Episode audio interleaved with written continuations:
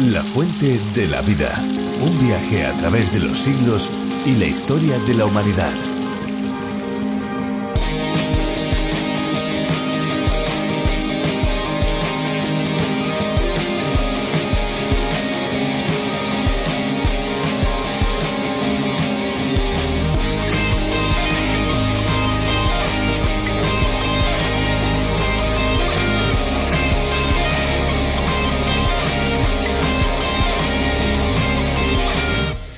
Remedio tan popular como tradicional que antiguamente se utilizaba en muchas casas y que de hecho aún hoy en día destaca por ser muy común en bastantes hogares. Este remedio no es otro que el de tomar azúcar con agua después de practicar algún deporte o ejercicio físico a fin de no tener las temidas agujetas. El motivo por el que antaño era habitual el consumo de agua con azúcar cuando aparecían las agujetas era debido a su relación con la cristalización del ácido láctico en el músculo, de manera que se pensaba que tomar agua con azúcar ayudaba a reducir que el ácido láctico se cristalizara en los músculos después de la práctica de ejercicio físico más o menos intenso.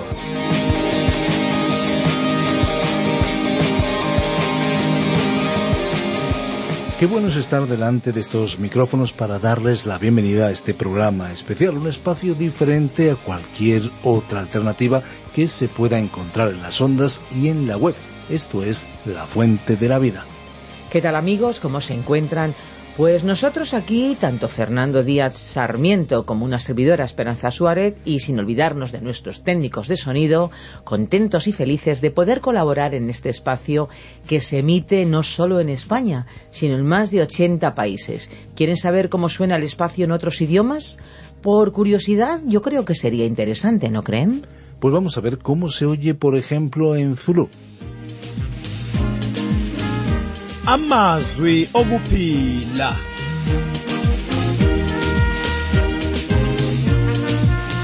Yebo umbhalo wesihlabelelo uthi uNkulunkulu wathumela izwi lakhe wabaphilisa abantu bakhe ngalo. Lezi ke mntaka baba zifundo zeBhayibheli ozethulelwa ngabakwa Trans World Radio. ¿Se dan cuenta? Es increíble y al mismo tiempo fascinante cómo la palabra de Dios puede llegar a personas en más de 100 idiomas y dialectos diferentes. Y es que la fuente de la vida, a través de la Biblia, es un estudio bíblico en audio que lleva al oyente en un recorrido fascinante por toda la Biblia en un periodo de cinco años. Se puede comenzar este viaje en cualquier etapa. Sí, sí, han oído bien. Cinco años. Cuando terminamos con Apocalipsis, volvemos a comenzar de nuevo con Génesis. El oyente que se queda con nosotros por los cinco años no perderá ninguna parte de la Biblia porque seguimos una ruta fija alternando entre el Antiguo Testamento y el Nuevo Testamento. Así que esperamos amigos que nos acompañen durante todo este tiempo. Efectivamente, esto es a lo que se refiere en las ondas, en la frecuencia modulada, porque en Internet pueden saltar al libro que ustedes desean con un solo clic. La Fuente de la Vida es un espacio que Virgilio Bagnoni, profesor de Biblia, adaptó del contenido original del doctor John Vernon McGee. A través de la Biblia es un programa que ofrece la posibilidad de que nuestros oyentes llenen y respondan a sus inquietudes más profundas con la palabra de Dios y al mismo tiempo puedan satisfacer la sed espiritual que todos como seres humanos tenemos. Una posibilidad que está a su alcance es que si desean tener todos los estudios y reflexiones, pueden solicitar el USB que hemos preparado para aquellos amigos que lo quieran tener. Es una extraordinaria herramienta para poder estudiar la palabra de Dios solo o bien, por ejemplo, con un grupo de amigos. Efectivamente, una herramienta de crecimiento y formación para aquellos que quieran acercarse a la palabra de Dios de manera sistemática. Para acceder a ese USB deben comunicarse al 601 203 265. Muy bien amigos, pues vamos a escuchar la canción que hoy hemos seleccionado para cada uno de ustedes. Disfrútenla.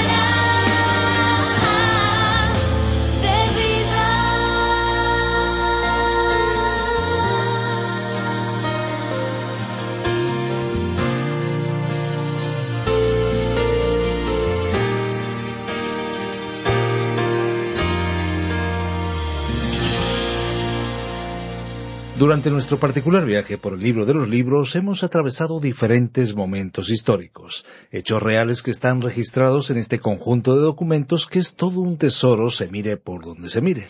La Biblia, sin duda, es un gran recurso para conocer otras épocas, tanto en cuanto a acontecimientos como en relación a cómo se vivía en aquellas épocas. Pero más allá de ser un registro del pasado, el mayor valor de esta biblioteca en un solo volumen es saber que no se trata de un libro cualquiera, sino de la misma palabra de Dios. Efectivamente, ha oído bien, la Biblia es la palabra de Dios y es la historia de Dios. De ella seguimos aprendiendo en el libro que empezamos en esta ocasión, el libro de Joel entre los profetas menores en el Antiguo Testamento. Pero antes de que abramos este interesante libro, le recordamos nuestro número de WhatsApp, el 601 20 32 65 601 20 32 65. Escuchamos ya a Virgilio Bagnoni. La fuente de la vida. Nuestro estudio bíblico de hoy se encuentra en el libro del profeta Joel. En primer lugar tendremos una introducción y después avanzaremos hasta el capítulo 1, versículo 3. Así que, estimado oyente, continuamos nuestro recorrido bíblico y llegamos al Antiguo Testamento para comenzar nuestro estudio del libro del profeta Joel. Este libro quizás no nos parezca muy importante, ya que solamente tiene tres breves capítulos. No es extenso, pero tiene un contenido poderoso y de grandes proyecciones. En primer lugar diremos algo sobre el autor. Sabemos muy poco sobre el profeta Joel. Todo lo que se dijo de él se encuentra en el capítulo 1, versículo 1, que dice Palabra del Señor que vino a Joel, hijo de Petuel. El significado de su nombre es El Señor es Dios y era un nombre muy común. Algunos han llegado a la conclusión de que el profeta Joel era hijo de Samuel, porque el primer libro de Samuel, el capítulo ocho, versículos uno y dos, dice Aconteció que cuando Samuel envejeció puso a sus hijos por jueces sobre Israel. Su hijo primogénito se llamaba Joel. Pero si continuamos leyendo veremos que el versículo siguiente dice, Pero no anduvieron los hijos por los caminos de su padre, sino que se dejaron llevar por la avaricia, dejándose sobornar y pervirtiendo el derecho. Por ello concluimos que el hijo de Samuel no pudo haber sido el profeta Joel. A continuación diremos algo sobre su tiempo. Podemos estar seguros de que Joel profetizó en Jerusalén y en la zona en que se encontraba esta ciudad. Una y otra vez en su profecía él se refirió a la casa del Señor. Por ejemplo, en el capítulo 1, versículo 9 leemos Desapareció de la casa del Señor la ofrenda de cereal y la libación. Los sacerdotes, ministros del Señor, están de duelo. También el profeta mencionó a Jerusalén en el capítulo 3, versículo 20, que dice Pero Judá será habitada para siempre y Jerusalén por generación y generación. Y retrocediendo unos versículos en este mismo capítulo 3, versículo 17, dice Entonces conoceréis que yo soy el Señor, vuestro Dios, que habito en Sión mi santo nombre. Jerusalén será santa y extraños no pasarán más por ella. Por lo tanto, sabemos que Joel fue un profeta en el reino del sur, es decir, en el reino de Judá. Él profetizó como uno de los primeros profetas. En realidad hubo bastantes profetas, por lo menos cincuenta, y los eruditos conservadores admiten en general que Joel profetizó durante el reinado de Joaz, rey de Judá. Eso quiere decir que probablemente fue contemporáneo de Elías y Eliseo y les conoció. Ahora consideraremos el tema. El tema de Joel fue el día del Señor. Se refirió específicamente a él unas seis veces. Los profetas Isaías, Jeremías, Ezequiel y Daniel se refirieron todos al día del Señor. A veces lo llamaron aquel día. El profeta Zacarías enfatizó especialmente aquel día. ¿Y cuál fue aquel día? Joel fue quien introdujo al día del Señor en la profecía. Desde la cima de la montaña de la profecía, ese hombre miró a través de los siglos y vio mucho más allá que cualquier otro profeta. Él vio el día del Señor. El día del Señor es una expresión técnica de las Sagradas Escrituras que está cargada de significado no sólo incluye al reino de Cristo sobre la tierra que vendrá después de su segunda venida, pero este profeta iba a dejarnos bien en claro que este día comenzaría con el período llamado la Gran Tribulación, un período de graves problemas y conflictos. Si uno colocara un límite o cerrara un paréntesis al final del día del Señor, éste estaría situado al final del período del reino, en el cual el Señor acabará con todas las injusticias y establecerá su reino aquí en la tierra que se proyectará por la eternidad. El día del Señor fue una expresión peculiar de todos los profetas del Antiguo Testamento no incluye el periodo en el que la Iglesia está en el mundo, porque ninguno de los profetas habló de un grupo de personas que serían llamados de entre los pueblos no judíos, del pueblo de Israel y de todos los pueblos de la tierra, para ser integrados en un gran cuerpo llamado la Iglesia, que será removido de este mundo. Los profetas tampoco hablaron ni escribieron sobre la Iglesia. Ahora Jacobo en el gran concilio de Jerusalén que se mencionó en el capítulo quince del libro de los Hechos de los Apóstoles, más o menos bosquejó este período. Él dijo en el capítulo quince de los Hechos de los Apóstoles, versículos catorce al dieciséis, Simón ha contado cómo Dios visitó por primera vez a los no judíos para tomar de ellos pueblo para su nombre. Y con esto concuerdan las palabras de los profetas, como está escrito. Después de esto volveré y reedificaré el tabernáculo de David, que está caído, y repararé sus ruinas y lo volveré a levantar. Ahora Jacobo dijo, después de esto. ¿Después de qué? Después que él llamara a su iglesia de este mundo, Dios nuevamente regresará a su programa de Israel, y fue a esta época a la cual se refería el día del Señor. Y Jacobo continuó diciendo en el versículo 17 de este mismo capítulo 15 del libro de los Hechos de los Apóstoles, para que el resto de los hombres busque al Señor y todos los no judíos, sobre lo cual es invocado mi nombre. Así que Dios está hoy llamando de entre los no judíos y de todos los pueblos a un pueblo especial. En aquel día futuro, Todos los no judíos que estarán entrando en el reino buscarán al Señor. Creemos que habrá un gran retorno espiritual a Dios en aquel tiempo, a diferencia de cualquier época que la Iglesia haya podido presenciar en la historia. Alguien podría preguntar, ¿por qué está Dios siguiendo este programa? Bueno, aquí podríamos leer lo que dijo Jacobo, o sea Santiago, en el versículo 18 de este capítulo 15 de los Hechos. Dice el Señor que hace conocer todo esto desde tiempos antiguos. En realidad no tenemos respuesta para esa pregunta ni nadie la sabe. Él está siguiendo ese programa y este es su universo. Él no es responsable ante usted ni ante mí, ni tiene por qué darnos explicaciones sobre qué ha estado haciendo para recibir o no nuestra aprobación. Sería una lástima que a usted o a mí no nos agradara, porque después de todo somos simplemente criaturas aquí en esta tierra. Veamos ahora algunas características especiales. Hay algunas características peculiares sobre la profecía de Joel que nos gustaría destacar. Joel fue el primero de los profetas escritores y cuando él miró a través de los siglos vio la llegada del día del Señor. Sin embargo, no creemos que haya visto en absoluto a la Iglesia, así como ninguno de los profetas la vio. Cuando el Señor Jesús fue a la cima del Monte de los Olivos, hombres que habían estudiado el Antiguo Testamento se acercaron a él y le preguntaron ¿Qué señal habrá del fin del siglo? El Señor al responder no les mencionó su cruz en aquel momento, no les habló sobre la venida del Espíritu Santo, no les habló del período de la Iglesia ni les mencionó el arrebatamiento de la misma. En cambio, el Señor se refirió al comienzo del día del Señor. Él le puso una fecha, pero, estimado oyente, esta no se encuentra en su calendario ni en el mío. Los eventos predichos identificarán esa fecha para los que estén en aquel tiempo en que comience el día del Señor. Dice el Evangelio de Mateo capítulo 24 versículo 15.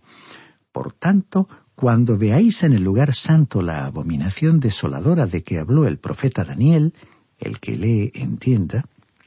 Así que esa será la forma en que se sabrá el momento del comienzo del día del Señor. Joel dejaría en claro que comenzará con una noche, es decir, con un tiempo de dificultades y problemas. Después de todo, el día hebreo comienza con el atardecer, con la puesta del sol. Génesis nos dijo en su primer capítulo, y fue la tarde y la mañana del primer día. Nosotros comenzamos con la salida del sol, pero Dios comienza al atardecer. El día del Señor, por lo tanto, comenzará con la llegada de la noche.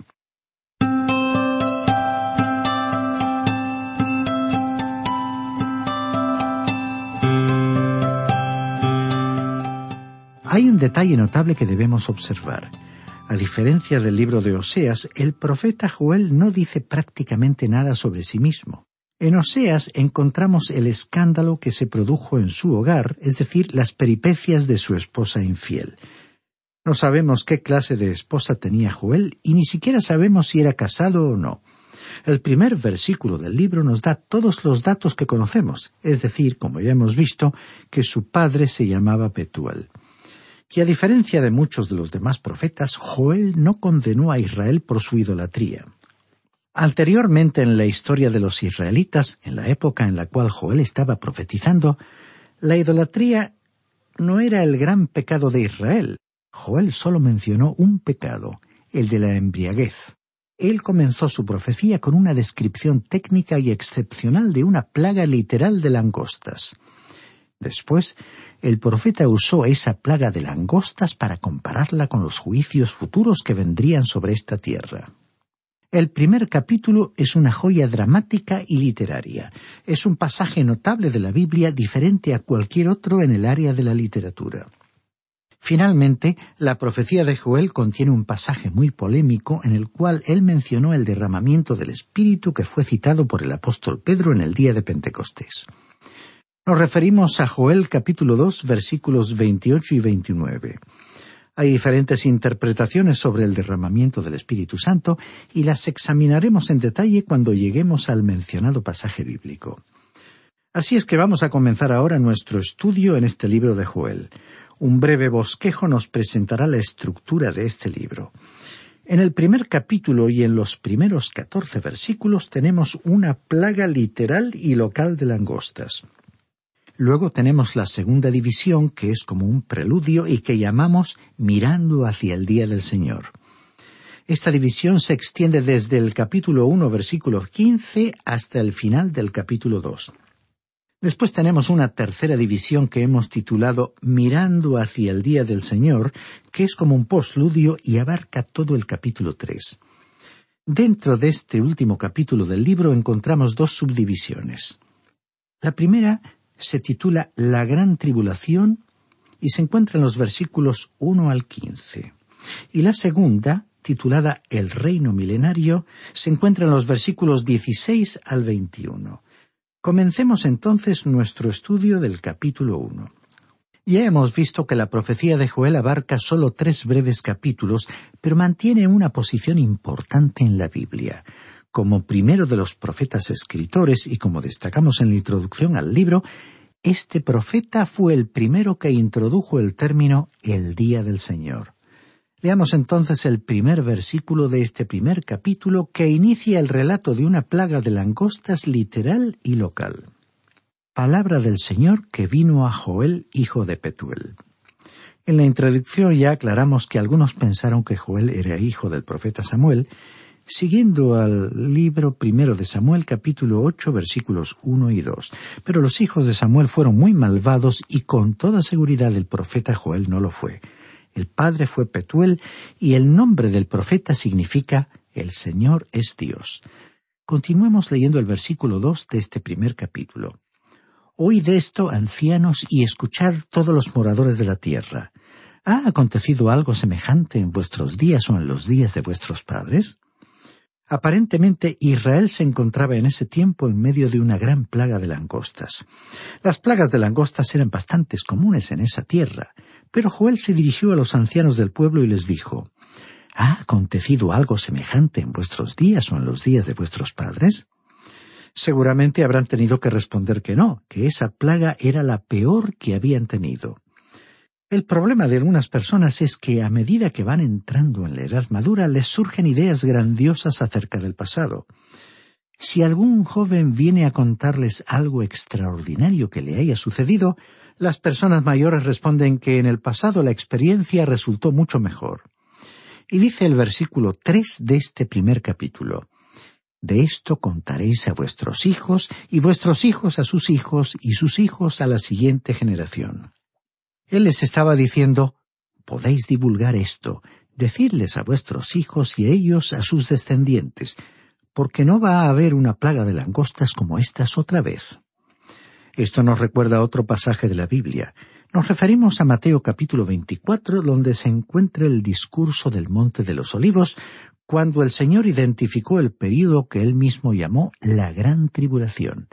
El profeta dijo lo mismo de ese período. Dijo que no había ocurrido nada como él en el pasado y que después de transcurrido ese tiempo no habría nada semejante en el futuro. Esa característica convierte a ese período en un paréntesis y le asigna un lugar único en la historia. Durante la gran tribulación nadie podrá decir que esos años le recuerdan a uno difíciles tiempos del pasado. Nunca hemos leído acerca de un período semejante a la gran tribulación. Para todos los períodos de la historia registrada en el pasado, siempre ha habido tiempos anteriores que pudieron equipararse.